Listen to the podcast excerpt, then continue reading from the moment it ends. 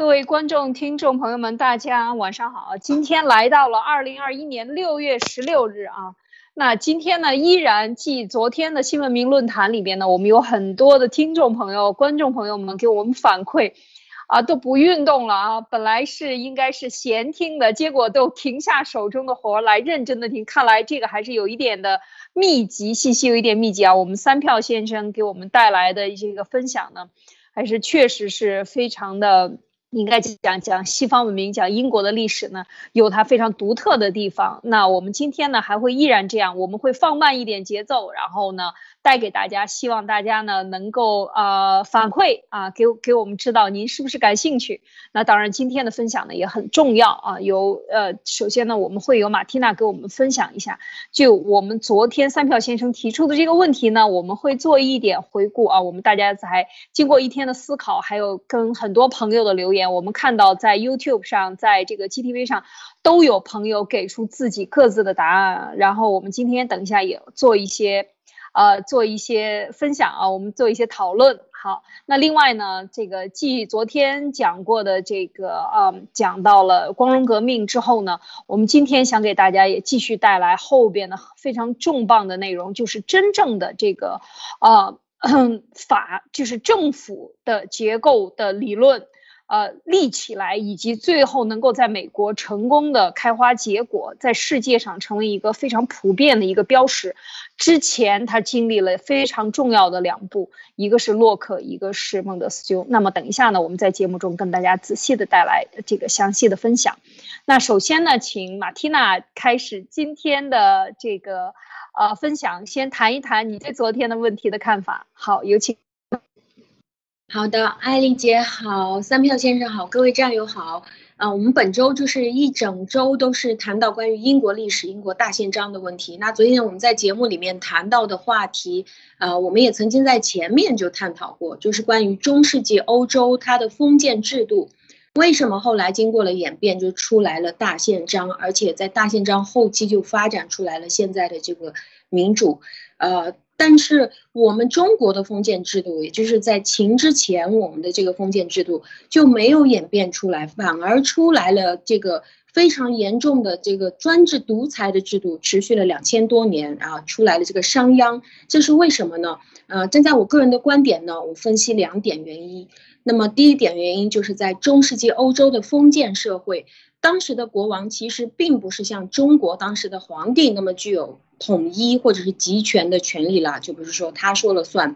那当时在中世纪的这些欧洲的国王没有那么大的权利，比如说他要出兵打仗的时候，那这个国王他是需要去跟着他身边的这些贵族去商量的，他们自己呃国王自己的兵力是很有限的。每一个国王底下都会有他的公爵、侯爵、子爵、男爵啊，什么啊，而且这些爵呢都在自己的地盘里拥有自己独立的司法权利，还有立法权利。其实这些爵就在自己的土地就相当于一个小小的国王了。那第二个就是，虽然每个贵族都要向国王去效忠，但是他们当时的效忠就是在大宪章之前，他的效忠是以上帝的名义，也就是站在天主教。基础上，以上帝的名义向你效忠。那么，在大宪章出现之前呢，国王他可以不受到法律的制约，但是他是肯定要受到宗教制约的。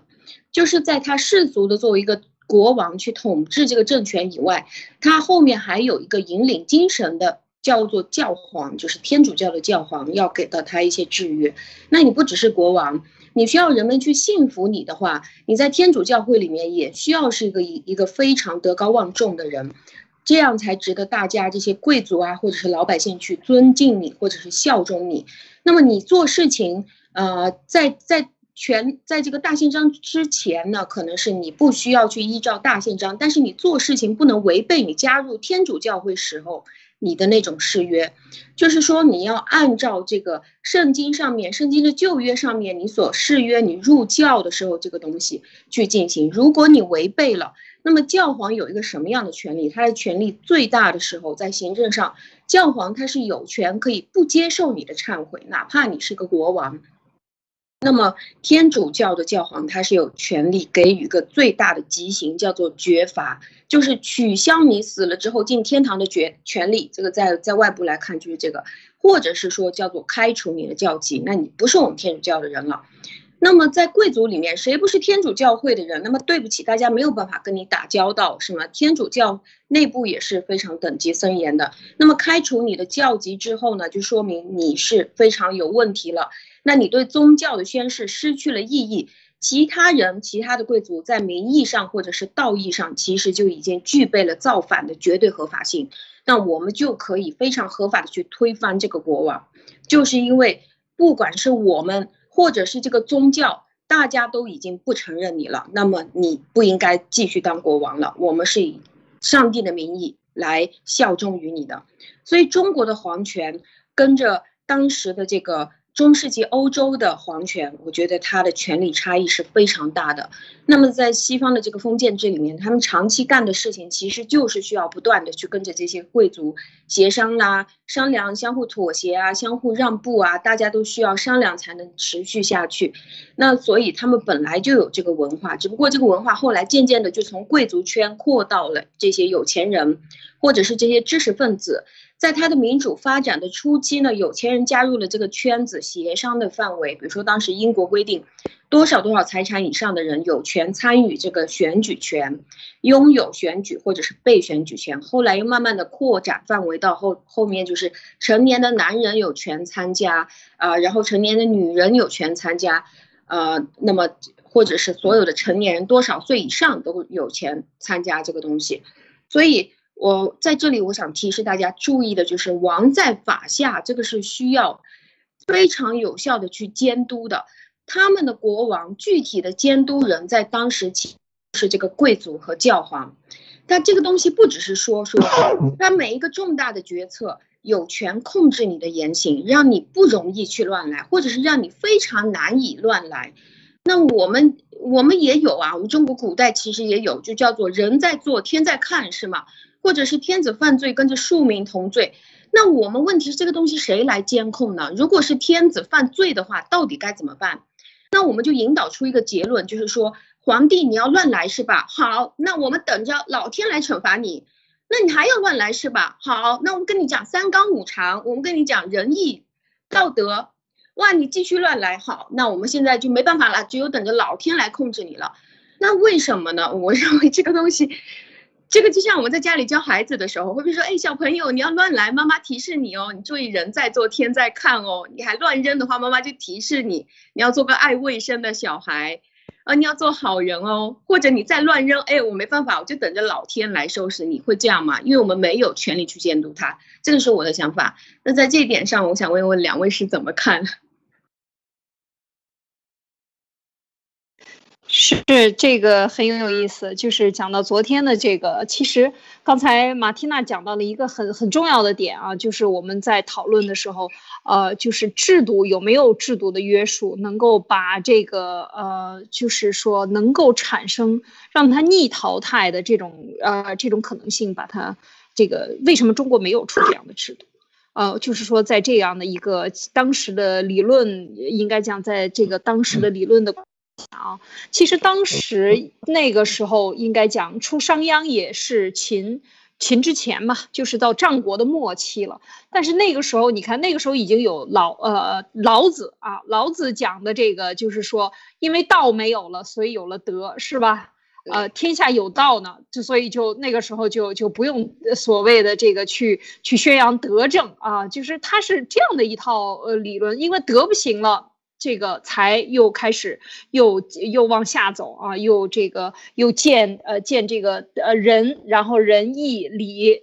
最后到了礼智来约束这个社会，把它变成一个制度啊，把礼变成一个制度来约束人的行为。就是说，他他的观点就是人的这个道德品质，就是人的本性越来越背离他的本性了，所以人就是坏事干的越来越多了，这样去约束，用理智来约束。但是事实上。我觉得这个就是说到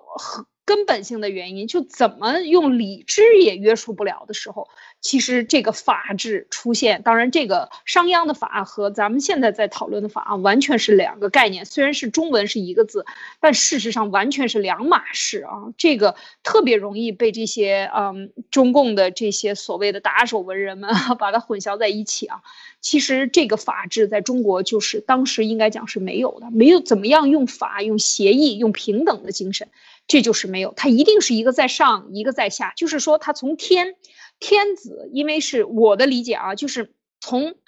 大禹那个时候。大禹就是说，据说就是跟天来对话，是吧？拿到了，就跟穆罕默德跟天对话，拿到了这个《古兰经》一样啊。他也是跟天对话，然后给了他一个，说我授权给你，你来帮我管好子民，管不好子民，我就有天象。就像刚才马蒂娜讲的啊，我这个上天会有这样。在那个时候，人我们说最原始、最开始人类之初的时候，人是非常单纯的，可能还可以。但是发展了也几千年了，才发展到战国时期，怎么就出了商鞅？我觉得就是这一个。的思路走到这个的时候，其实就是不好使了，这个法就不好使了，就是所谓让天子代表天来管人，然后这个权力的制约人和他，当然他这个当时大禹是接到接到这个史记里想，大禹拿到的这个法里面所有的条款，我们之前分享过，都是说你要以民意民想。作为你的这个民的利益啊，作为你的第一要务，呃，你要是不能够帮我把人看好，这个地上的民众看好呢，你就应该失去天子的位子了。这个时候要遭天报应了，就像马蒂娜说的。但是他这个报应老不来怎么办呀？这也确实是个问题。所以我觉得到这个时候应该讲，就是他的这个，呃，后来人就考虑出来用德治啊，鼓励要恢复德，然后，然后呢又呃仁，然后用义，然后最后用礼智。来完善这个统治系统，我觉得这都是不够的。最后就是我就是当时没有发展出来这样的一个一个呃制衡的系统，我觉得就是因为人们在那个时候一向一切都是法古，是吧？法古其实你已经远远不如古人了。你你应该拿拿着现在的这个就是与时俱进啊！你现在的人就是什么样，你就应该用以现在人基础来进行制定相应的政策。这一点我觉得是当时的思想家没有想到的。这是我的一点看法，我不知道那个，嗯，三票先生怎么看？哎，好的，大家好，我是华盛顿地区农场的三票先生啊，艾丽好，呃，马金娜好，各位观众好，呃，刚刚两位那个讨论的问题非常非常有意义，也是我很多年 一直在思考，但是也没找出那个一个非常明确的答案。在探讨这个问题之前呢，我们想有一个概念，可能要跟大家就是统一一下啊。就是说，中国这个封建社会啊，在我们的教科书里面就把这个呃皇帝啊，就是这个民国时代之前啊，都叫这个封建社会，什么反帝反封建。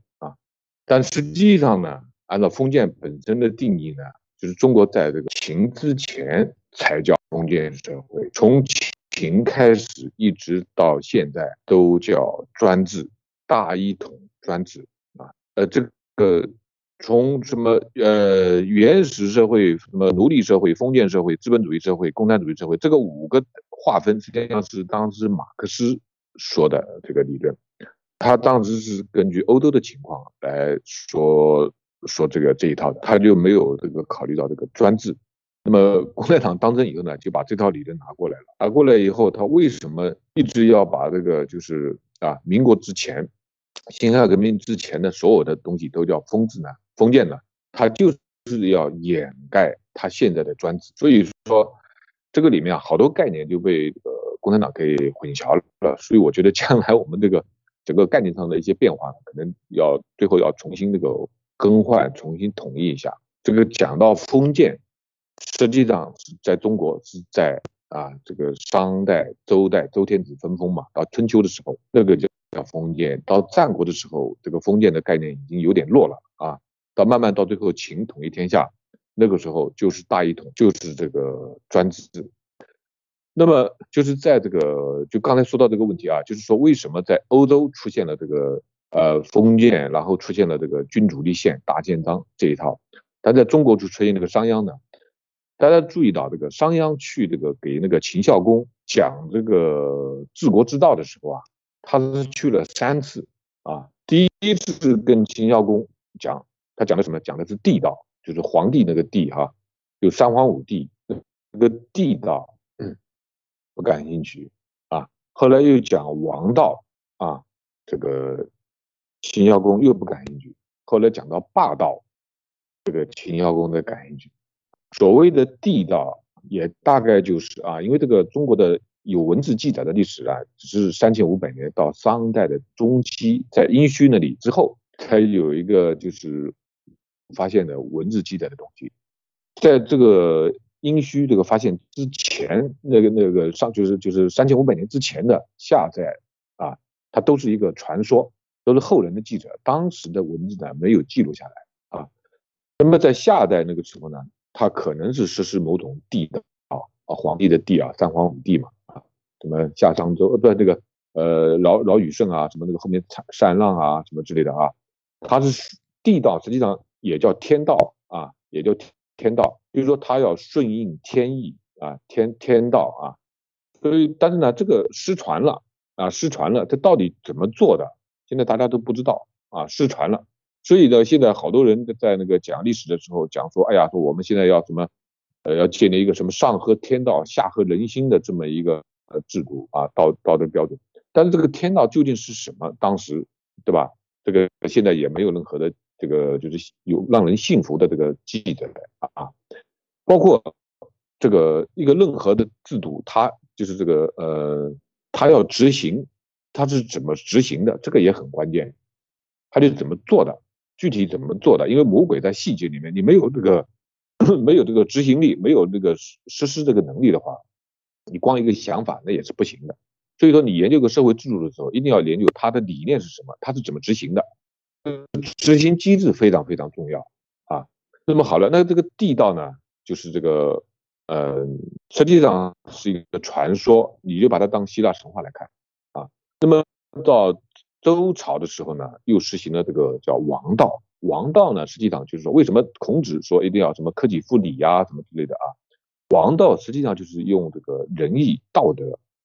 仁政啊，来这个相当于德治吧，来治天下啊啊，德治治天下。那么它里面主要的就是一个叫礼礼的东西呢，礼就是这个等级制，就是说你是贵族。你是这个平民啊，你是这个贱民等等啊，就包括包括这个军人啊，包括这个帝王，他他每一个都分等级的啊，分等级呢，他每一个等级的人呢，他都有一个行为规范啊，就一个道德标准啊。那这个等级制呢，它有不好的地方，但是它也有好的地方，就是说你在某个等级，那你就有一种相当于荣誉感，你就要遵守这个规则，你不遵守这个规则呢，你就这个。呃，就是相当于是被人不齿吧，或者怎么样，就是所所谓的就是叫刑不伤大夫，这个不是说这个就是就是这个大夫这个犯法了就就不用刑法有什么区别？刑不伤大夫，它的本意就是说这个大夫啊，你是你是一个有文化有有这个有涵养啊有这个道德的人，如果你犯法了，你就应该自己去了断啊，就是如果用刑法来治理你的话，那就是很难看了。你必须自我了断啊！所以好人就是古代有人就是什么会自杀啊，或者什么之类的啊，他他就是包括现在韩国有这个出什么事情有人跳楼啊，他这个跟这个刑不上大夫这个是有关系的啊。所以他当时呢，他是靠这个仁政啊，靠德治啊，但是呢，就是可就是后来就商鞅就提出一个霸道啊，那霸道后来就一直就是两千年，就是两千多年一直就是这种霸道的思想，一直占了这个主导地位。那么我就觉得啊，仔细看了一下，他这个不管是地道也好哈，不不管是这个王道啊，或者地呃或者霸道，他就是没有人道啊啊，没有人道。这个人道呢，它的概念什么概念？人道就是实际上就是个人权利。啊，个人权利啊，呃，从理论上讲，那个地道是天道啊，也就天道最接近人道的啊，最近天使啊。但是呢，就是这个呃，还是有点区别啊，还是有点区别。一个是这个很被动的啊，就是这个啊，等天等老天来啊，如何如何啊，是公道什么之类的啊。那这个人道呢，就是说我要自己有权利意识，我要自己主持这个公道啊。所以这个呢，它的区别，呃。包呃很可惜的就是这个地道呢，最后也失传了，也不知道地道具体怎么实施的，也不知道啊。所以最后呢，中国就霸道。但是呢，这个为什么就是英国那边他是他有这个最后出现了这个大宪章啊，而我们这个这边就实行了这个霸道啊，就是为也就是说，为什么人家那边有人道啊，我们这边就是没想到人道啊？我觉得呢，这个里面呢有可能的区别啊，因为这个呃。没有任何的这个历史的研究的记载，或者说有人写书，但我没看到啊。反正我是这是我自己琢磨出来的。就是英国，它是个海洋国家，它本来它也是一个，就是从就是前面是诺曼人，包括安格鲁萨克逊人啊，它前面有诺曼人从荷兰那边也过来啊，在在那个一幺幺零零年之前左右呢，就很多很长时间了啊，过来。荷兰也是个海上的国家，对吧？海盗啊什么之类，荷兰海盗很有名。它海洋国家的。他他要靠交易，靠交换，对吧？他这个不是自给自足的农耕文化，他他要靠交换。那么他交换呢，他就有这个需要这个有契约精神，就有权利意识啊，就要有这种就契约意识啊。这个呢，也可能是一个原因。但是中国呢是个农耕文化，农耕文化呢，他就自给自足，反正我就一片地天地，的吧？我什么都有，对吧？这个养猪养羊什么，就大不了就上街换点盐啊。然后就就我就我就满足了，所以他这个权利意识呢，就相对而言比较缺失一点啊。对，那个呃，你们你们的这个，我我就给您补充一点。啊，我给您补充一点，就是说讲到这儿的时候呢，就是说任何的这个制度如果没有制衡，没有双向，就是有问题。您刚才讲到的这点，我觉得也是有一定道理，就是说它的大部分的这个活动呢，它是都存在着交易，它是海洋嘛，它很小，到哪儿它都得跨海，它都得去跟外邦的人进行交换。那这个呢，在中国的它的农耕呢，因为它是有天子制，天子他对民众。他是一个，呃，通过他是一个单向的，他被他选上来以后，他世袭，像周朝世袭了那么多年，对吗？他一直世袭，然后诸侯也是这样去世袭。那这个世袭来以后呢，他这一片土地一旦分封，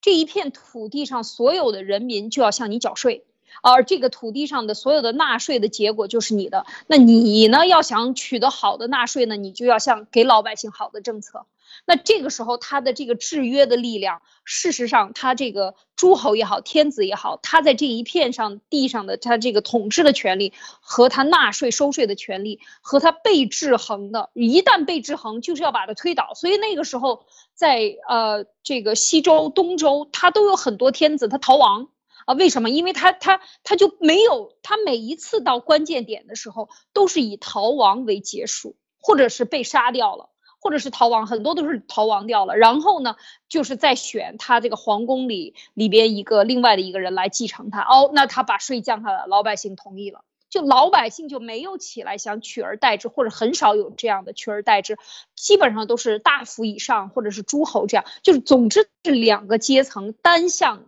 性更强，而不是双向性。就是说，我们达成一个协议，你也不用走，我也不会杀你，那我们就达成一个协议，你就收这么多税。这个我觉得就是没有，就是没有形成这个，确实是觉得，我觉得是一，就是因为从上而下的这种继承，呃，导致的它这个呃土地又很大，然后又没有像海洋这样，它没处可去了，它必须得面对这个交易，呃，必须得达成一个契约才行。像这个就这么大一块岛是吧？英格兰。那你不去进行这个呃谈判，你就没有地方可去。而中国它那个土地非常大，它可以一直都是大土地，它根本就没有海洋，跟海洋没有关系。过去前之前的基本上都是河流的文化，没有海洋文化，所以就没有就总是有地方可去，所以就没有形成，没有逼到那个路上，他要低下头来和他的民众签合同。这是我的一点补充啊，突然脑洞，嗯，请您继续吧。所以你们看那个大宪章，大宪章实际上是一种权利意识的体现，就是这个你要有契约精神，我要跟你一个约定，你你只能你的范围只能到这里为止，我的权限是如何，你不能侵权。它就是有一种意识，实际上就是人道啊，人道呢就是说这个他有权利意识，然后形成一种就是尊重法律啊，然后最后我跟你定个契约。所以他他们最后就是按照那个规则一步一步的下来啊，但是我们 中国没有这种意识啊，最后就是呃地道也不行，这个王道也不行，那干脆就来霸道，所以这个秦孝公就开始 就开始霸道，最后就从他开始啊一路对对对对对啊就下来了啊。好，好的，那请马蒂娜继续啊谈回英国女王。嗯，好的。我们再谈谈英国女王的重要作用啊，就是就是很多人他会误解到关于那个英国女王，就现在其实，在全世界还是有很多国家它都会有王室的，但是它都是类似于君主立宪制，就是啊，很多人都觉得英国是属于君主立宪制，也就是说，呃，明文规定了女王不能干政，那么这个可能就会觉得它代表在英国的呃政治决策当中是不是就没作用？我认为这个是。错误的，或者这个是不全对的。那女王的一个重要作用呢？其实我认为她是一个首席的公共管理咨询师，因为英国它是四年一呃一次的这个首相，走马灯一样的换来换去。但是女王虽然她没有去干预说你们非要选谁不能选谁，但她每个礼拜四你可以注意到，她每个礼拜四首相都要去跟着这个女王汇报她的工作啊。最近这个这个星期我遇到了什么样的事情？那女王呢？她是累积了几十年的这种公共管理的经验，所以她就可以不断的给予这个首相以一些建议、劝告，或者是帮他去答疑解惑、解答他的问题。女王她是经验非常丰富的，她会知道在她的这个过去的当女王的这个几十年当中，什么事情闹一闹就算了，什么事情闹来闹去就闹大了，或者是什么事情表面上是 A。其实是逼在闹这个事情，或者是什么事情，其实表面上看起来是怎么样，但是其实内容什么才是重点。那么，呃，什么事情这次不需要理会，什么事情这一次一定要干预？我这个这个东西，女王她都是非常有自己的呃丰富的经验的。所以这个在相对客观的位置上，就是女王在相对客观，就是我我不管政治，这个政治跟我没关系，你们总理起来喜欢怎么样就怎么样啊。你你如果是做的非常不好的话，那么下面的人就把你投票给你选下去。那么他这个位置其实相对于一个总理或者是一个其他国家的首相来说，它是比较相对客观的。也是非常具有连续性的，就是跟着这个首相或者是总统来比较的话，它比较具有延续性。他也可以把这个东西继续再传到下面的一任去，就是他自己的孩子。那么在政策里，他可以不断的给予建议，发表一些举足轻重的观点，因为他是王室嘛。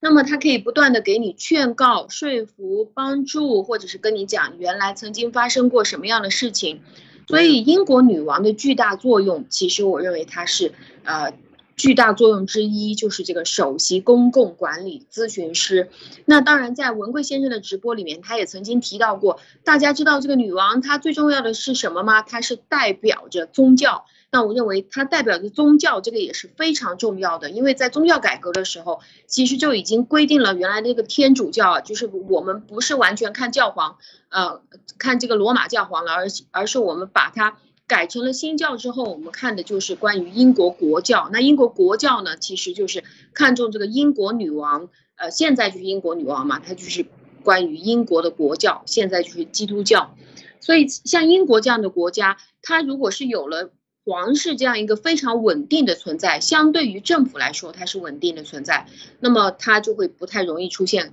像闹革命这样的事情了。或者是说它的革命程度不会很高，或者说革命起来流血程度不会很高，它的政策是相对稳定的，而且是需呃具备一些延续性的。我认为它的这个构造就决定了，就是有女王在这边就决定了啊，它的这个比较稳定的这种这种感觉啊，两位怎么看呢？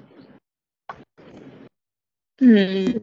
这个我觉得我想起来一件事情，就是 G 七会议的时候啊。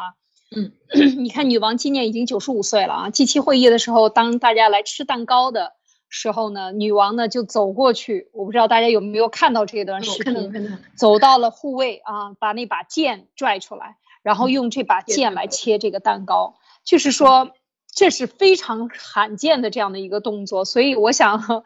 就是从这一点上，我就可以看出，就是她的。她其实，她作为女王，在整个的 G7 会议上和或者这些联盟国家的啊，就是很多国家其实都是她的附属国啊，像澳大利亚呀，像加拿大呀等等啊，然后有像美国也是在英国的这个同意下签的协议下啊，这个才独立的，所以这些都是和英国离不开的。很多国家像印度啊，都是一样的等等。所以当他有这样的一个动作的时候，我觉得这是一个非常大的标志，非常。非常不常见的一个动作啊，所以我想就是说，嗯，就是他作为一个宗教领袖，其实很多英联邦的国家呢也是类似的，都是有，如果是以某个国家来某个宗教来立国的话呢，那这个国家的国王也是作为他的这个，呃，宗教领袖，就跟英国类似，非常类似的这样的有宗教传统的。但是我觉得中国没有啊，中国没有宗教传统，所以我觉得在中国这个土地上很难。很难起来 类似的这样的动作，我不知道呃，三票先生你怎么看这个女王的这样的身份特殊性？这个我觉得英国这个国王啊，就是当然她现在是个女性，所以她叫女王哈。呃，她是一个，她就有一种象征意义啊，象征意义。从制度上来说，实际上它也就是一个象征啊，它也就是个象征。就是女王之所以有如此大的这个威望威信啊，纯我觉得更多的是在于她的这个个人的魅力。英英国这个自从自从这个建立了君主立宪制以后呢，他就是这个制度啊，就是说你碰到一个平庸的国王、无能的国王，他不会妨碍这个国家，他有一个内阁，他有一个议会啊，他只。是在这种情况下，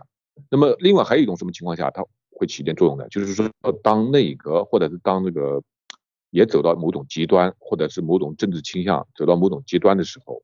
那么最终呢，这个国王呢，他会做了出来做一个调解人、调停人，来调停一些事情啊。但是他这个制度本身就是这个国王啊，他的作用呢是我觉得是非常有限的，它是一种象征意义啊。呃，女王之所以有这么崇高的威望，这这个更多的是在于她的这个个人魅力。你看她的父亲乔治，就二战的时候，他就这个人就好像，呃，就是怎么说呢，就相对而言比较平庸吧。嗯，对啊，你看那个希特勒打来的时候，就当时这个丘吉尔不是说要那个抵抗嘛？当时乔治是准备逃逃亡的，乔治是准备就逃逃逃走的。啊，所以这个当然他这个个人品质还是很好的啊，他就是说这个他自己后来自己带着那个什么呃全家去做这个几个王子啊去做这个做做那个什么护士啊，做医护人员啊，做这个救援呐，他自己把自己车也拿出来贡献出来，他个人人品是很好的啊，但是就是说他你说他从他的作用就是在政治上起的作用啊，他包包括他的个人意志来说，他可能就是很就是一个平庸的国王放在那里也无所谓，你看二战的时候即使国王很平庸，但是你看丘吉尔出来了，对吧？他就有强人出来了，真的就出来了。所以他这个制度呢，他是保证，就是说，这国王就这个象征。如果我这个我的国家肯定不会出什么问题啊。但是国家如果下面这个政治上出什么问题，他可以调停。哎，我大概我是这么理解的啊，谢谢。嗯，好，请这个马蒂娜继续。嗯，非常认同，就是。就我也我也非常认同，因为我之前曾经就是去过泰国这边，我也发现就是当这个国家的国王，就像您说的一样，当他能力非常平庸的时候，他其实没有太大的力量可以去妨碍到这个国家，或者是呃去影响到这个国家的政治管理啊。但是当他非常强大的时候，其实最重要的是他有这个话语权，他有这个高度。当他有非常强的说说服能力，或者是他有很强的这个经验的时候，其实他这个经验更容易被用上。他有这个话语权。当每呃每一次这个不同的总统或者是首相过来找他的时候，比如说或者是总理过来找他的时候，他就可以给予他劝说或者是意见或者是其他的办法，可以帮助到这个国家，或者是当这个总统，反正这个总统也他也不知道是怎么选上来的嘛。那么。如果这个总统觉得这个东西没用的话，可能就不会用到他的意见。如果说他很有经验，可以帮助到，那么他就可以辅助这个国家更加强大。我这么看的。是啊，那好，这个确实是我们讲到了这个英国啊，然后啊，今天呢，我们想继续。在呃继续讲到英国的，讲到昨天的这个故事呢，光荣革命呢，我们说非常的有趣的几个故事啊，詹姆士二世啊，查理二世。啊，还有我们说查理一世断头台以后，他二世复辟啊，就是这样的一个过程。就是说，互相之间的这个贵族精神。我们昨天谈到这些故事的时候，主要讲了一个故贵族精神。贵族精神就是，嗯，就是互相之间不能够最后的绞杀，而且就是全部杀完。呃，我们其实讲到这一点呢，我就非常感慨啊，就是在。呃，秦二呃秦一始皇帝的时候，就是说他真正去征战的时候，我觉得可能跟他的出身也有关系。就是说他真的是贫，就是没过小的时候没过什么好日子，所以他最后杀戮。杀戮，你看他其实是颠沛流离的啊，有很多种说法，他可能是这个是谁的孩子呀，私生子啊，什么呃，是不是吕不韦的私生子啊？是这个吕不韦他的妈妈又是吕不韦的妃子啊，等等，又献给了秦秦皇，所以他各种各样的绯闻，其实他是非常自卑的这样的一种心理，所以当他绞杀这个六国的时候，他其实是把这些皇族。这些我们讲那个时候，你你看这个呃三票先生，我不知道你你有没有注意到这样的一个问题，就是当周朝分封的时候，周文王啊周武王分封的时候，他是把三皇五帝的三皇五帝的后代都是进行了分封的。就就九州嘛，当时分九州，里边哪一州是哪个国哪个王的后代呢？就是说，基本上在这些中原地区里边，全部这些我们后来到最后只剩七个国家嘛，那就是六国的这些呃这些皇族们。这些贵族王们其实被他杀掉的时候，就等于把这个后这个最主要的这些人给他杀掉了。其实这也是一个非常的非常糟糕的一件事情，等于我们说就是拦腰斩，在历史上几次的大的这种拦腰斩，就是灭绝贵族精神的这种呃这种这种杀戮啊！你看杀了那么多人啊，在那个时候杀人，基本上把这个中国土地上的男人基本上都快杀光了啊！就是这样的一个战争过。程，呃，再加上再修剩下的人再去修长城，最后都出来花木兰了。为什么就没有男的了嘛？啊，这个女的就是女的特别的多，孤儿特别的多，老人特别的多，所以她是很长时间无法恢复生产的。所以那个时候就是说大量的这种消耗，战争消耗钱嘛，啊，这种过程。另外呢，还就是说这个，呃，我觉得就是他他的把文献也烧了。其实，在那个时候是有记载，《史记》有记载，他只留了一套上古，就是夏商。到周朝的这些所有的典籍只留了一套，但这一套最后也找不到了，所以就没有了，全部都是绝版，就是全部都成传说了，就是你说我说，最最后就是写的最多的也就是《史记》，《史记》没有记载的就再也没有流传了，所以这是非常可悲的一件事情，就是我们在那个时候的历史，它本本来是有记载，但是很多都没有留下来，最后就变成绝了。啊，这个我就是补充这一点，觉得这个这个英国的呃，讲到光荣革命的时候，他为什么留下来了这样的一种贵族精神？我们觉得其实非常值得我们参考啊。三票先生，请您继续讲今天的，我们想问问您，这个权利法案啊，非常重要的这个权利法案为后边的，呃，这个呃。这个更完善的这种立法，三权分立也好，到这个对政府的权利的约束，对王的权利的约束，对税收权利的约束，对人权的这种保障，啊，它起到了什么样的作用？请您跟我们分享一下。嗯，好的，好的，那个呃，在那个讲权利法案之前呢，这个前面讨论的问题呢，我有两句要补充一下的，就是说刚才那个马蒂娜说，就是欧洲这个宗教和那个呃。这个王权它是分分开来的啊，实际上在中国就是从秦之后哈到呃这个这个就专制时代里里面啊，他在明朝之前，他这个道统和法统，法统就是说这个皇帝这一套这个这个就是就是继承啊政权的继承，和道统道统就是说这个意识形态的意识形态的就是这个呃继承，它是两套体系。就是说，像道统，比如说像你像那个程朱理学啊，就是民间士林，就是就多数人之间，他是有个领袖的。这个领袖他就是解释这个儒家经典啊，这个你是皇帝是没有解释儒家经典权利的，他要解释儒家经典。他说你皇帝什么什么事情不符合这个儒家的精神，你皇帝还真就没办法。所以他怎么说呢？他还有一点稍微有点制约啊，稍微有点制约。那么为什么你看为什么就是这个呃朱棣朱棣这个明成祖啊，朱棣不是把他的把他的侄儿这个朱允炆赶走了，他自己这个相当于是篡位也好怎么也好啊，他到最后不写诏书叫方孝孺给他写诏书嘛，方孝孺就是不写啊，然后这个那个朱棣就非常就最后把。那个方孝孺这个灭十族嘛，为什么要把他杀掉？就是方孝孺当时是道统的领袖啊，他就要他还是要争取道统的这个支持，那最后要把他灭十族，就是把他的这个除了家族的九族以外，他把他的学生弟子啊都都灭掉，就是说实际上是一种法统对道统的一个一种侵犯，绞杀啊，这个开对绞杀开了一个非常非常不好的先例，就。以前像包括宋朝，宋朝宋太祖就说你这个不杀那个读书人嘛，不杀这个言就是有言论这个这个这个就是说话的人嘛。嗯。宋朝是非常非常平开明的一个一个朝代，到明朝就开始，那因为朱朱家是从底层从讨饭的这个 出来的，所以所以他就这个杀心大，杀心比较重啊。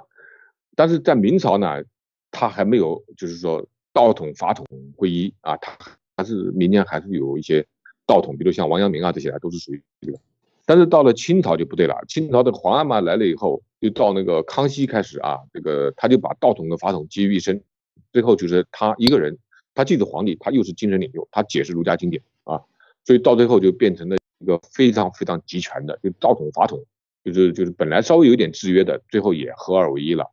那到了这个文革的时候啊，毛毛主席，你看那个毛主席是什么？他又是伟大的领袖。又是伟大的导师，又是伟大的什么舵手，还有伟大的统帅，不四个伟大吗？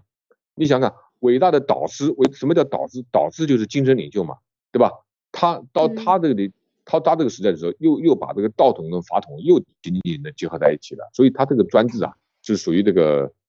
就是延续了清朝啊这个专制，这个这 这个是达到了极致啊，达到了极致啊。这个我呃补充一点，就是我们对我们这个这个这个朝代啊，对这个共产党政权的一个认识啊，这个这个，哎，你你是有什么要话要说吗？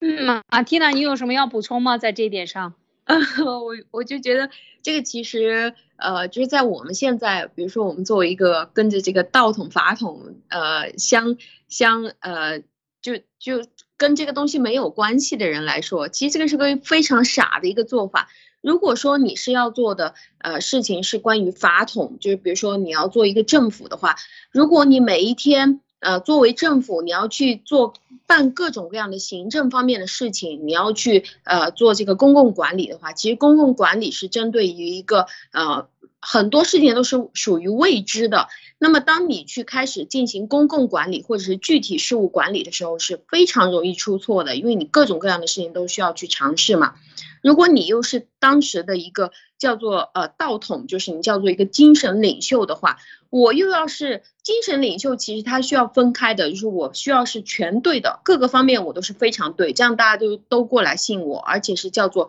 深信不疑，我说的什么话你们都是啊一定要去照这个东西做下去，但是我又每一天出错，这个东西是。非常相违背的，所以这个就会像呃共产党现在所做到的，就是经常出现的问题，就是所有的错误都不能说出来，找一个临时工过来在这边讲啊，就是他的错，跟我们没关系，我们都是对的啊。那因为我们是神，我是这样看的。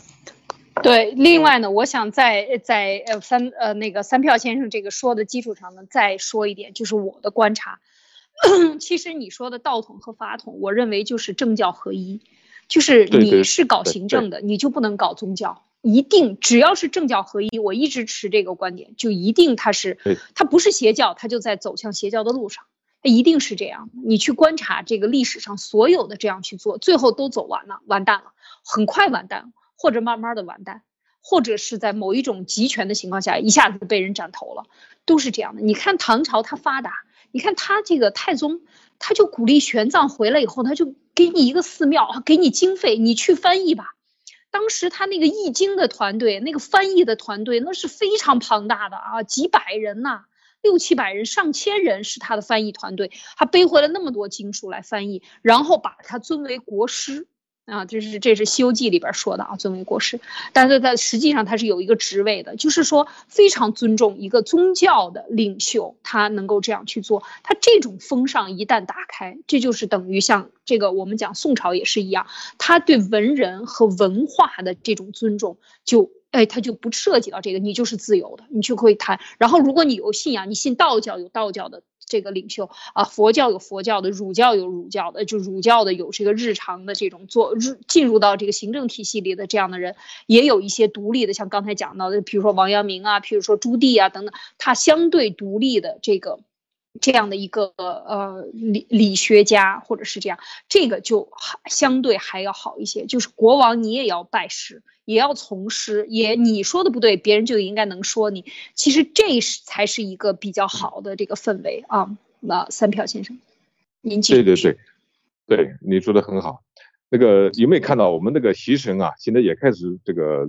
准备往往精神领袖方面去靠了哈。这个国内现在到处所有的大学都在研究习近平思想，哈 哈这个招了那么多的博士硕士几万个啊。好的啊，那我们这个 啊。继续上节书啊，上节书咱们说过了啊，这个光荣革命，这个光荣革命呢，呃，把这个威廉和玛丽请来英国做国王，然后把詹姆斯二世呢流放啊，让他让他那个逃走。这个英国的议会呢，当时看到这个，因为有虽然有了大宪章啊，但是几百年来呢，这个国王跟议会一直来也是争来争去的啊，一会儿国王权力大了，一会儿国王又怎么地了。当中也发生过一些小的战争啊，为了这个彻底解决这个问题，所以这个英国的议会呢，在迎请威廉来做国王的时候，就跟他说好了，说好我们要约法三章啊，就是要这个呃制定一个权利法案。那么威廉呢也同意了，所以说威廉在呃一六八八呃一六这个六啊是六九年是吧？一六八九 一六八九年。哦，对对对，一六一六八八年，一六八八年他继位以后，然后到一九一六八九年，他就签署了这个权利法案。这个权利法案是很经典的，非常精彩的啊，呃，比大宪章又更进了一步，它是影响了后代，影响的非常非常的大。所以说呢，呃，我在这里呢，把这一条一条跟大家说一下啊，这个啊，第一个啊啊，就是国王不得干涉法律啊，就王在法下啊，这个是第一哈，王在法下。第二个，在和平时期，未经议国王不得维持常备军，就是说你国王不得有一支常规的军队养在那里啊，因为花纳税人的钱嘛，你不打仗，对吧？所以国王如果没有常备军，他就等于说没有没有手没有脚了嘛，对吧？这个就手脚就就就没有利爪了啊，手脚是有啊，但是这个爪子就不利了，不利索了，所以他他想去这个。侵犯这个这种各种贵族的这个封建领主的利益的时候呢，他就没有军队，是吧？有常备军啊。那么第三个就是非经议会同意，国王不得征税。就是说这个国国王要征税，必须得到议会的同意。所以你看，国王如果没有军队，没有常备军，没有钱啊，钱受制约，军队受制约，那他就这个就利爪就没有了嘛，对吧？所以这个王国王就也就在这个啊议会议会之下啊。然后就是这个是刚才这个是第三条啊，第四条，人民有向国王请愿的权利啊，就是人民啊，就是民，这是个民权哈，就是你有什么不满，你就可以去请愿。人民有佩戴武器以用以自卫的权利啊，所以你看这个持枪权，实际上最早是在英国啊明确的规定的。当然，美国后来这个，它为什么对美国的法律有影响呢？美国后来的宪法修正案里面，它就是把这个持枪权啊也作为其中的一条。他就是受到这个权利法案的这个呃影响，还有就是人民有选举议会的权利啊。这个时候，以前 这个议会呢，它还是相当于一个贵族院啊，贵族院。到这个权利法案的时候，就开始人民有选举权啊。这个这个是人类历史上第一个明确提到人民有选举权的一个法律文件，而且是而且是传承下来的啊，传承下来的。这个人民有选举议会议员的权利啊，然后国王不得干涉议会的言论自由啊，这个也是在历史上第一次明确提到言论自由的这么一个呃这个法案啊。当然，他这里呢只是还是第一步，就是说议员的言论自由啊，他还没有提到全民的这个言论自由。那这个是嗯，到后面到美国的这个这个独立宣言的后面那个美国宪法的时候，就是全民的这个言论自由啊。那么下面一条是人民有不受不遭受残酷与非常惩罚的自由，就是说这一条呢，就是延续了那个呃前面的就是呃大宪章啊，就是说就非经审判就那就那一套嘛，就是这个呃就是呃呃就是无罪推定啊，无罪推定啊。包括下面一条也是的啊，人民在未有在未审判的情况下啊，不得被处罚课罚金啊，课罚金。后面一条就是国王必须定期召开国议会，就是说以前的国王经常就是说这个你议会不是老制约我吗？那我就不开啊，不让你开啊，不让你开，或者说你开了我就帮派军队把你把你赶走啊。就但是这个时候呢，他必须就定好了，就是说定期召开这个议会。所以后来的所有的宪法，就你看这个美。美国的国会也好，包括那个中国的名义上的人大，他也他没得看是啊，他他他这这个东西，他他得做做样子，对吧？源头就在这个地方啊，定期召开议会啊。最后一条是跟宗教有关，就是罗马天主教徒不得成为英国的国王啊。所以说，呃，有了这么一个这个权利法案以后啊，实际上这个国王不仅在不仅是王在法下，而且是王在议会之下。啊，这个实际上已经有点这个三权分立的雏形了，只是说他没有完全的这个明确的这个提出来，啊，这个议会成了国家的最高的权力机关，啊，那这个对这个权利法案，二位呃有什么评论？嗯，呃，马蒂娜，你来分享一下。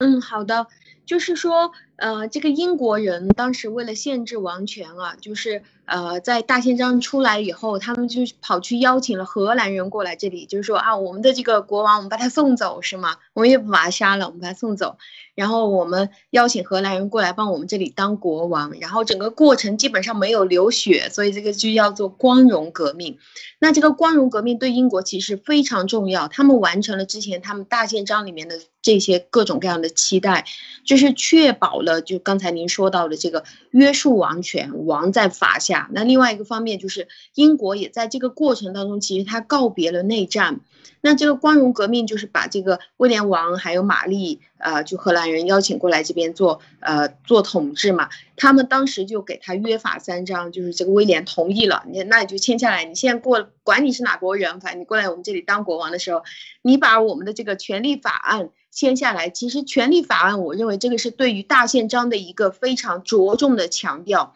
去强调它的内容，而且给他一个补充。那国王你不能有自己的军队啊，你不能有属于你自己的叫做国王护卫军。那你要征税，你要跟大家讲清楚，你要征税去干嘛？你不能像之前一样的征税不告诉我们，然后你拿去找些军人出去打仗啊，为了你自己爽。然后老百姓如果是不舒服的话，他要告诉你。然后老百姓他自己是可以持枪保护自己的。如果你侵犯老百姓的话。还有老百姓有选举权，他可以言论自由。如果是没有经过审判的话，你不能把他关起来，也不能给他罚款。就是他是无罪无罪推定的，也不能阻止这个议会的召开，就是议会必须要定期召开。大家怎么想，大家必须要说出来。然后天主教徒不能成为国王，因为当时就已经开始新教了，就是说呃信仰基督教，更注重这个呃基督教的内在，而不是更注重关于天主教这种浮夸的关于这种等级制啊什么的。这个是我的补充，谢谢。嗯，是啊，我在这个想到。在这个英国同时已经开始设立有法案来约束国王的权利的时候，其实他一旦开始约束国王的权利，等于就放大了这个议会的权利和人民的权利。其实就是这么简单。这个呃，这个权利呢，它是一个均衡的。我看到这个里边有这么多的这个人民具有佩戴武器用以自卫的权利，其实他已经把人权放在非常高的位置上了。就是这个时候，那这个时候我们看一看，一六八九年，应该是清圣祖这个康熙大帝啊，二十八 年。我刚才查了一下，康熙大帝那是康熙爷呢啊。这个时候应该也是，嗯呃，沙皇呃，这个俄苏俄的沙皇，这个彼得大帝也是在这个时候，哎，对，彼得大帝也是在扩张。所以就是说，历史呢，其实有的时候，当我们把这一个时期放在全球在看的时候，其实往往有很多巧合，无法解释的巧合，它在各个地区都出现了。其实清朝的康熙大帝，有人讲他是清过去的，就是从秦以以后的啊，这些秦这个秦以后的，就是有大有皇帝以后的最勤政的一个大帝，就是说他他。虽然他是一个入侵者，他是一个满族啊，就是女真族啊，满满族入侵中国，但是他还是把自己封成了一个，就是搞了六十一年在执政嘛，他八岁就当皇帝是吧？呃，这个这这么也也把中国所谓的就是治理的很强大这样的一个从外面看。那那个彼得也在那个时候把沙和沙皇的俄国其实也达到了一个巅峰，这个康熙帝也是一个巅峰，但是康熙过后马上就是昙花一现了啊，这个经济和各方面都不行，就是没有在这个时候他们都没有去在制度上进行研究，而研究的是什么？所以我觉得就是说，所以看到这一点，就是看从这个时候可以看出来，就是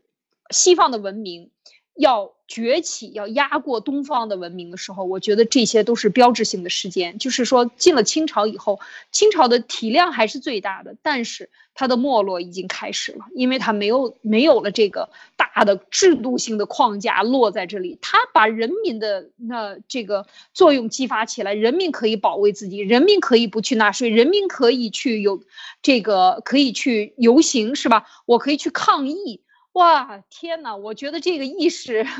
中国可能到了民国才有啊，就是我们要晚几百年才有这样的一个意识，是吧？咱们五四运动都是都什么时候了啊？好，请您继续啊。所以说啊，这个你要看这个权利法案，实际上根本的就是一条，就是说你是不是这个保障民权、保障人、保障这个人民的权利，而限制政府的权利。这个我觉得是衡量文明的一个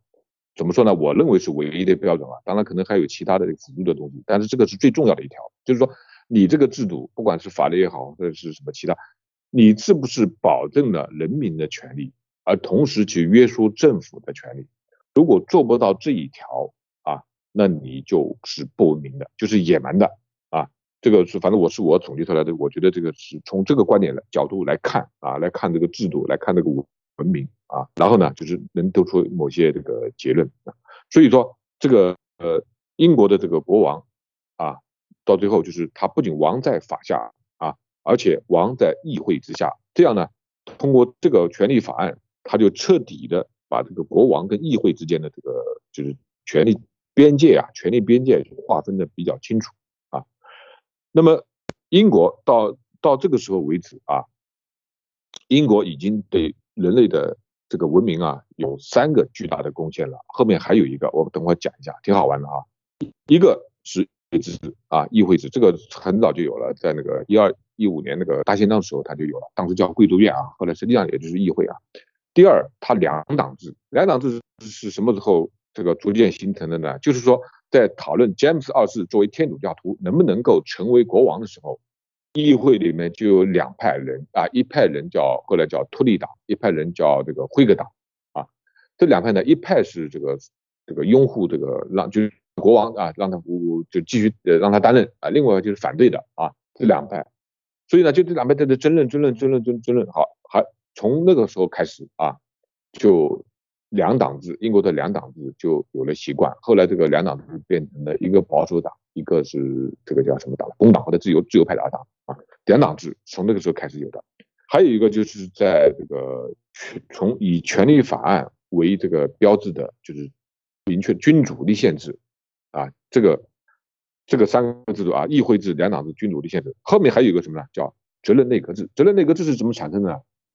就后来大概玛丽之后啊，后来又要英国后来又要选国王了，又国王又没后了，又要又要在皇皇族这个成员之间呢去选选国王，选国王，而且是他的要求一定要信奉这个新教啊，找来找去找来找去，找到一个德国的某个某个地方的一个相当于一个小地方吧，一个小城堡啊，叫王国的这个他这个一个这个叫执政官吧，还是怎么的啊？呃，贵族啊，也是个一个贵族，他和英国的皇室有血统、有血缘关系啊，而且他是信新教的。然后英国这个这帮这个贵族国会的人就啪就跑到德国去啊，福腾堡好像是福腾堡啊什么地方啊记不清了。然后说说哎说你这个到我们这里来这个做国王吧啊这个 然后 英国居然请了，他们找国王也很好玩的哈，就就就找一些这个在徐洞里面找找一个反正不相关的，就虽然不相关 八竿子打不着，但是只要有血缘关系，他就可以把他请来做国王啊。好，就把这个对说服他。这个人一看，哇，说我这个地方，这个地方很小的，英国这个英伦这个啊，这个这么大地方，英伦三岛哈，这么大地方，这个他能做个这国王，好，他就来了。他来了，这位老兄呢，他只会德语，他他不懂英语啊，不懂英语。那么英国之前呢，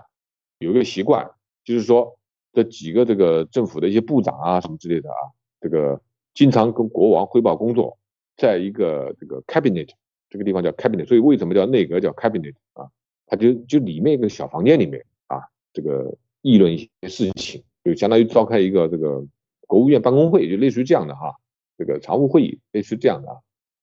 嗯。那现在这个国王来了以后，这国王他不懂英语对吧？他只会德语，他不懂英语啊。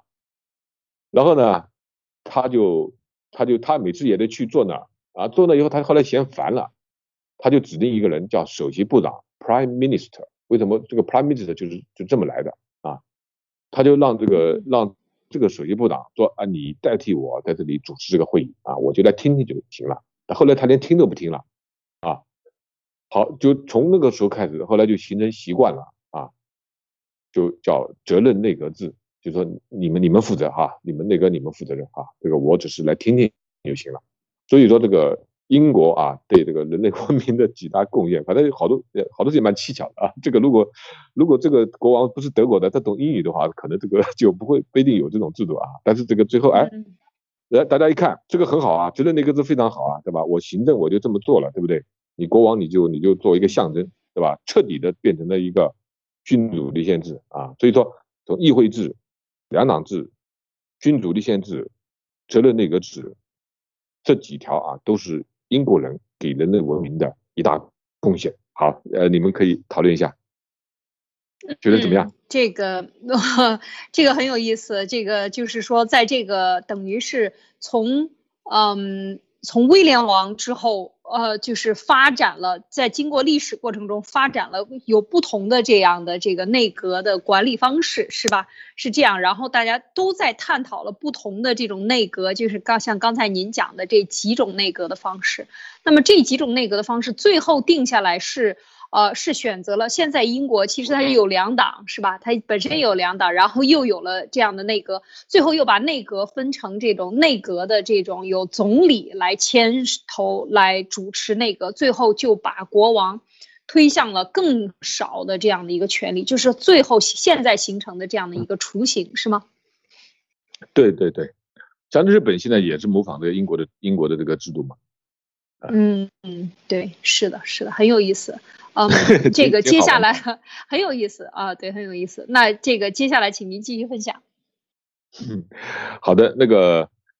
这个这个前面讲的都是一些英国的这个这个文明的实践，对吧？文明的实践呢，实际上呢，它到最后呢，它有一定的这个理论的这个总结啊。这个理论的总结呢，就集中在这个一本书一个人一本书上啊。当然还有其他的啊，但是呢，最主要的就是洛克。写的这个政府论，就是说洛克这个人呢，他本身是个医生啊，他本身是医生，所以英国人也是这个挺好玩的啊，他这个各行业他都通啊，但是呢，他在很多方面都有建树啊，包括在这个呃个伦理啊，还有道德啊，还有各方面呢，他都有很多的建树啊，但是他最大的成就啊，就是政府论啊，他呢，他在一个伯爵啊，他在一个大法官啊，这个人又是。我觉得又是大法官做这个私人医生啊，所以说他就实际上这个政治呢，他也是有关系，跟这个大法官是有很大关系的啊。他从这个一六七九年就开始写这个政府论，后来呢，他这个因为这个政治上的原因，他流亡到荷兰。后来不是荷兰不是把这个荷兰这个威廉请到这个英国做国王嘛，他后来就跟着过来了啊。然后他到一六八九年的时候呢，他就匿名，他一开始。只是匿名出版的啊，因为当时这个政治气氛呢，好像因为他受到过这个政治上的牵连嘛，所以他就匿名出版啊。匿名出版那个出版的第一版，后来到一七零四年的时候呢，才是一个正式的第四版，署了他的真名。但是他那个时候呢，已经去世了啊，所以他实际上在他生前他是没有看到这个以他的名字真名出版的这个《政府论》啊。《政府论》呢，对权力法案是有点影响的，但是它更多的是一种这个总结和那个以及这个前瞻性的这个预测啊。好的，那我们就是主要看一下他的一个主要的观点啊，这几个观点呢，郭先生也经常这个念挂在嘴上说的哈。他最著名的观点就是说，权力不能私有，财产不能公有啊，这个是他最最著名的一个观点，就是说，权力如果你到最后变成一个这个某某一党或者某甚至某一个家族某一人这个所有的时候呢，就迎来了灾难。但是财产是要。分在个人手上的财产你不能充公，财产充公了也会引来灾难啊！所以你看啊，这个一六七九年啊，一或者一六八九年的时候，这个英国它已经有这么一个很明确的这个观点啊。但是在我们这个中国啊，恰恰就是权力私有啊，一党啊，一党执政，然后这个一党执政又集中在几个家族啊，个别家族手里面啊，甚至以前老毛独裁对吧？那财产不能公有，但中国恰恰就是财产公有啊，公有制。啊，所以这个在国内啊，这个洛克的思想一直是被压抑的，就没没没人敢提，不让说。为什么呢？主要就就是 他的这点这句话，权利不能私有，关键是后面财产不能公有啊，恰恰是中国是搞公有制啊，这是他的最著名的最著名的一个观点啊。那么他后面还有一个观点，这个对政府的这个具体的运作它是有影响的啊，就是说他主张政府啊只有取得被统治者的同意。并且保障人民拥有生命、自由和财产的自然权利的时候，他的统治才具有正当性，社会契约才会成立。如果缺乏了这种同意，人民便有推翻政府的权利。这段话我们后面在说这个美国的这个独立宣言的时候，基本上和这个话是非常非常接近的啊，很像的啊。所以他这个观点，政府论啊，他就是实际上就是已经有一个契约政府的这么一个概念，就是说。我这个政府实际上是我老百姓跟你政府的一个契约，你必须我给你交税，但是你必须保障我这个这个这个这个那个那个那个那个啊，你同意了好，那我就让你执政；如果你不同意，那我就要么推翻或者选把你选下去啊，不行我就因为人民有持枪权嘛，不行我就把你赶下去啊。实际上这个时候他实际上就是已经有了这种政府是什么，到底是干什么的啊？他到底是是一个这个，因为政府说他他不是生产财富嘛，他花钱嘛。他不止自己不创造钱了，但是呢，你必须要有又要有这个政府要提供公共服务，那我给你提供公共服务，我给你纳税人，我给你钱，对吧？那你就必须满足我的条件啊，一二三四五，对吧？这样的话就是我们定个契约，你来执政，你就必须做这件事情啊。如果你不行，我就想，第一，我能把你换掉、选掉；第二个，你实在是怎么的，我就把你推翻掉，都可以。这个就是已经有一个现代政府的明确的现代政府的观念，就是从那个时候明确的。形成的啊，呃，两位我们讨论一下。嗯，马蒂娜，你在这一段，请你来分享一下。好的，我先把之前的这个解，呃，就是呃，我做了一个笔记，就是呃，英国这个国家是非常非常宽容的，我真的觉得它非常宽容啊，就是在他需要去确保这个大宪章能够呃完整的执行的时候，他去荷兰邀请来了威廉做他的英国国王。然后，呃，在在这个之后呢，他又邀请了一个呃德国的国王过来这里，就是在他邀请了威廉王过来，不是不是德国国王，是德国地方的一个封建领主，就是小。小诸侯吧，小诸侯、小伯爵还是什么之类的，大概是忘了这个名字了。在德国，然后他只会说德对 对，对他跟英国本来没什么关系，但是他可能祖上是这个，比如说他的祖母，祖母是这个英国的这个这个皇室的某个成员，大概是这样的。后来是反正很远了，就突然到德国去带 一个人过来，很好玩的啊。嗯，我也觉得很好玩。我觉得这个就非常验证了英国人更注重的是关于他们的程序正义，或者是他们的制度正义、契约精神，而不是更注重是谁过来领导啊。就管你是什么地方的，反正你是威廉王是吧？你是荷兰的，那么你过来了以后，最主要就是你可以签下我们的这个呃法案，就是你在做国王的时候，呃。在在当时就是三票先生说到了这个四点，第一个呢就是确认有这个议会，就是贵族院，当时的贵族院叫议会。那么之后呢，就是要出来了两党制，因为大家的意见不相同啊，那出现了两党，那就是两党制就出来了，有保守党，有这个工党。那在在之后呢，有君主立宪制又出来了，你的这个国王你不能去参政。那再后来呢？这个内阁又出来了，但这个内阁内阁好像是没有太过度的肯定了。那么我们又邀请了一个根本就不会这个英语，就主要会德语的一个人过来这里当国王。那么你当国王的条件是什么呢？就是你尊重我们的法律就可以了。那呃，我们最主要现在就是要实行的是内阁责任制。那这国这个国王呢，就是因为听不懂内阁到底是在讲些什么。所以呢，他就说啊，没事，你们你们决定就行了。对对，很好玩。那就是内阁责任制，因为我听不懂 你在说什么英文。这个我觉得这个英国就是真的是程序正义啊，程序为上。呃，至于谁来当国王，随便。那在之后您谈到的关于这个洛克，一开始他是个医生，那他弄的这个政府论，其实他的这个。整个他的这个政府论就是在拼命的强调关于大宪章里面所说到的内容，还有啊，还有您的这个权利法案，您刚刚谈到的这个权利法案里面所强调到的这些内容。那最核心的就是权利不能私有，财产是必须要拿来啊，就财产是不能拿来公有的，财产就是属于你自己的。那财产不能拿来充公，所以主张政府只有取得人民的这些同意，才能有执政权。如果你没有取得人民的同意的话，你这个政府是不合法的，你没有执政权。所以，呃，因为在当时就已经有持枪了嘛，那所以如果是，呃，如果是你政府没有合法的执政权，就是你到底是要做什么的时候，人民没有同意的话，人民就可以把你轰下来。这个就让我想到了美国的老百姓，他们不只是有持枪权，他们还可以有国民警卫队啊，就是可以有导弹、大炮、坦克，什么都可以自己买的。嗯，这个是我的补充。艾丽，谢理解。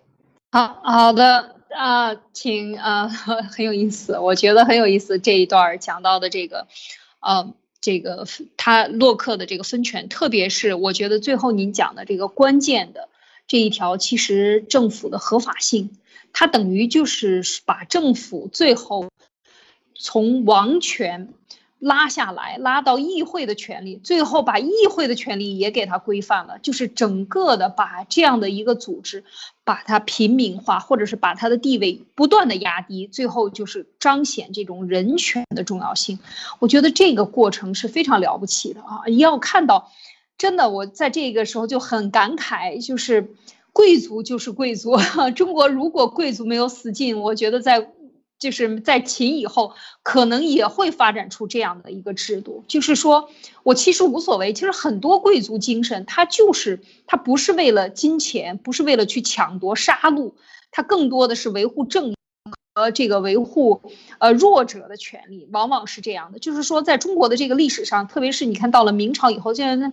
明明就是说全部都是杀，每一朝换代都是你把我斩尽，然后一搞就是九族，是吧？九族十族那是多少人啊？大家想一想，你要是生 十个孩子，你你十族是，我们讲就是五福啊，就是这这是非常多的，可能是几百人，这要多少人？一个大家上千上千上千人，这个蓝玉十族，嗯嗯，明朝的这个最大的一个案叫蓝蓝玉案，蓝玉一个一个大将蓝玉，蓝玉最后被那个被杀被杀，他灭九族，他大概是呃万把人，上万个人。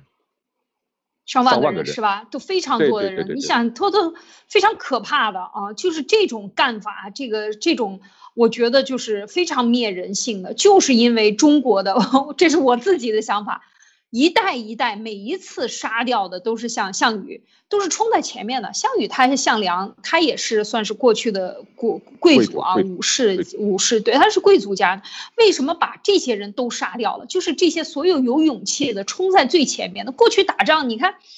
原来咱们都不是讲过，是这个这个关羽关云长也是。这队伍的最前边站着，一定是将军对将军，这是过去打仗的这个行规，是吧？对对。这个行伍，咱们打打到还是点到为止，几下几个回合，先说好规则。这都是真正的贵族的游戏的规则，就像西方一样，见咱们俩决斗，决斗怎么样？决斗方法立出规矩来，是吧？那他这个都是有规矩的。但是就是这是英国非常的荣幸哈，就是我觉得他们就是有贵族可以让出权力，而中国在这个土地上就是一次一次把贵族杀尽了以后呢，像这种平民抢得的权利以后，他绝对不会不仅仅不让。啊，不让权力，不考虑百姓的，还要疯狂的掠夺，所以我觉得这个也是非常可怕的，就是一比较就觉得差的太远了啊。好，请三票先生继续。好的，这个洛克呢，他还提出了个分权理论啊，当然他这个分权理论呢，就是呃，只是只是这个开创者啊，他这个不是呃，就是呃说的不完全啊，他提出了国家权力分为这个立法权，也就是议会啊。还有就是执行权，执行权实际上就是政府，他但是呢，他后面还呃出了一个叫对外权啊，对外权，但是呢，他对这个权利啊，他只谈了一些这个分工，就是去分把权力分开来，但是说这个权力之间如何制衡呢，他也说的不多啊，他只是提出了一个想法，所以他是这个分权理论的这个开创者啊，我们讲到这个呃分权理论啊，所以说大家看啊，就是这个洛克这个思想啊，他对后世产生很大的影响。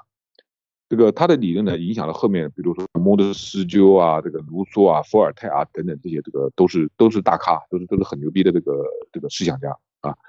他甚至影响到美国的开国元勋，这个汉密尔顿啊、杰弗逊啊、麦迪逊啊这些呢，都是读过这个洛克的书啊，包括像这个潘恩这些人啊。所以说他这个他对这个后来的独立战争和那个法国大革命啊，都产生了非常非常巨大的影响。所以说。在在这个学术上啊，他被称为叫古典自由主义之父啊，就是古典自由主义的这个怎么说呢？就是这个开创人吧，开创人啊。所以说这个这个洛克的思想，在这个政治学，在这文明理论里面呢，它是一个里程碑式的啊，里程碑式的，就是这个树立一个丰碑啊，在那在那里，从理论上啊树立一个丰碑啊，艾迪，你看我们是继续讲这个后面的孟德斯鸠的这个三权分立呢，还是我们下一次再讲？看您看时间。嗯，我们下一次再讲吧。我们今天已经一个小时十几分钟了。好，我们今天的这个啊，对，讲了一些，然后我们也讨论了一些。我想就是说，在这个分权上。其实这个洛克的这个分权的这个理论的这个基础呢，后边产生了像刚才三票先生讲到的孟德斯鸠啊，以及对美国的最后把它集大成啊，这个美国的独立宣言里边是彻底的，就是把这些理论全部集大成了，可以讲是这个就是典籍有典籍的这样的一个作用，它是一个标志性的。一个分权的理论，我觉得这个意识是非常难得的啊，能提分权，而且提出来这个啊，要保障啊人民的这个，这基本上没有被变更啊，没有怎么变，就已经全面的放到了美国的独立宣言里边了。这句话，权利不能私有啊，财产不能共有。对，就是说这一点呢，恰恰恰呢，我想在这一点上呢，想和马蒂娜也再讨论一下。其实你看，中共的这个，嗯，中共的这个公有制啊。公有制，它完全就是在，我想说，就是你们有没有发现，中国的所有的理论体系，就是现在就建国这个四九年以后，中共建政以后，他强这个他自己宣布自己为合法嘛，那么所有的理论体系里边，其实就排除了除了马克思列宁主义，呃，这种用这种呃来思来解析历史。用用这种所谓的唯物主义论，就是马克思列宁唯物主义辩证什么唯物法，用这种方法，它是很多哲学理论的其中的一个支派。用它来解释的时候，大家发现了吗？就是说，当我在查阅一些呃外国的呃这个写历史的时候呢，他们对中国的这些历史，所谓历史著作。关于这些著作的时候，引用的时候，我看到了非常大的偏颇啊，就是说，这其实是一个理论体系的一个坍塌，一个是斜着的，或者是说一只脚站立的这样的一个理论。所以，像刚才讲到的三票先生，我们今天分享的，在历史上他就不跟你讲，不跟你讲。封建社会和集权其实是不一样的，他们把笼统的规范，他做了很多很多的定义，但是这些定义如果将来后共时代我们去看的时候，可能这些定义都是错误的，不符合客观事实的，以及他们写出的无数的那些书，对共产党进行描红的书、写毛习的书、写毛的书、写个人各种各样的书，全部都是废纸一堆。马蒂娜，你怎么看？呃，就是在我听到三票先生说这个是古典自由主义的开创人的时候，我就感觉好扎心啊！别人是欧洲是古典，而我们是一个期待的未来，就是在现在，呃，二十呃，现在是二十一世纪，我们却期待说它就是它是我们的未来，在。对别人来说，这是一个古典。那中共的公有制现在宣布自己是合法的，那他给我们每一天都灌输到脑海里面的这种马列主义，包括什么毛泽东思想啊，包括现在的习神思想。真的是，呃，就是当我们稍微扩开一点点视野的时候，我们觉得它是非常不客观的，非常具有局限性的。但是对于我们的，不管是我们的学生，小学、初中还是大学，我们去考试的时候，我们都认为这个东西是一个绝对正确或者是绝对客观的东西，因为它给我们的是应试教育，就是拼命的反复背这个东西，这个就是对的，这个是不需要质疑的，只要你答出来这个答案，它就是打个勾，就是这样给你。给你加五分，加十分，加二十分这样的，所以我在我们的观念里面，这个是绝对对的。但是当我们抛开了这一套东西，一呃定式教育以后，我们再去看这个东西，其实在整个全世界历史上，它是属于一个非常不客观的东西的。是啊，这个，呃，确实是可以看到。我们在想，我自己在开脑洞，在想这个没有共产党时代以后，我们的这个历史书怎么去看，用什么来评判，怎么去书写啊？得需要多少人？而这些人如果都已经被马列唯物主义思想洗干净了大脑的话，那怎么办？这真的是一个问题。我不知道，呃，三票先生在这一点上最后还有没有什么要分享的？嗯。哎呀，这个是一个，我想想这个事情呢，就是一个很巨大的一个工程。你想想看，这个 中共洗脑七十多年了哈，这个一直一直灌输这个他的那一套这个历史观啊，他对这个西方的文明呢，他刻意的回避打压，就让就让大家遗忘，就觉得这个东西没有啊。所以说这个，那我我也是到很大的时候，后来到经常去香港啊，甚至去美国这些地方来看了一些这个西方的书，我才慢慢想，哦，原来人家的文明是这样的，我们我们是那么一套。所以说这个感到一个呢，一方面呢，心里感到的很悲哀，非常悲哀。这洗脑那么多年，浑浑噩噩的啊，这个现在强烈的小粉红可能还没有，还还还没有这个这种意识啊，还意识不到。另外就是将来，嗯，对，将来我们这就是您刚才讲的这个后共时代，后共时代这是一个很大很大的一个工程，就是这个意识形态啊，就我们怎么样把这个人类的文明的正确的，就是这个客观的啊，这个这个人类文明的这个历史观啊，符合人道的，符合人性的。这么一个历史观啊，这个政治文明文明观点啊，把它这个发扬光大，让它让每一个国民或者是尽量多的这个至少读书人吧，你要懂这一套。你这个你到最后知识分子或者你是在那个坐在这个呃这个政府这个位置上的人，这些人如果你不懂这一套，那你这个做的做的做又做到那个商鞅那套，又做的又做到商鞅那套啊，又是这个权力输了。所以这套。对吧？然后再然后再弄一个什么这个共产党在借尸还魂，就像韩正或者这些什么基因地图，他们这些人的子女，最后拿的拿的很多钱又回去当政的时候，又把这一套又翻出来了。然后老百姓一看，哇，这个很熟悉啊，熟悉的味道，熟悉的配方，然后他马上就接受了，就又回到那个那个那个时代去了。说这这个我们就历史不能再轮回了，我们中华两千多年了，这么多年。这个浑浑噩噩的受那么多苦，对吧？过的不是人的生活啊，就那几个这个皇帝是人，其他人都不是人啊。所以这个这个时代我们不能再过，再过下去以后就被人笑话了。都已经到二十一世纪了，人家已经马上要到月球、到那个什么太空去了，结果你还在那里这个做奴隶、做牛做马，在那里还而且还这个还这个那个乐在其中啊，还在那为这个制度在辩护啊，这个这个，所以这这个这个是很很很可笑、很可悲的一件事情。我们千万不能就是再回到那个原来这个老的这个。思想体系里去了，这个是一个很大的工程。其实，其实我写这个文章，我这个写着写着写着，我就觉得，哎呀，这个事情，这个一定一定要做这件事情。这个不做这件事情，好像好像是觉得，呃，这个这个这一辈子白活了，就这种感觉。过不去了。对对对，我是非常非常想这个做做这方面的这个探讨哈。谢谢。好，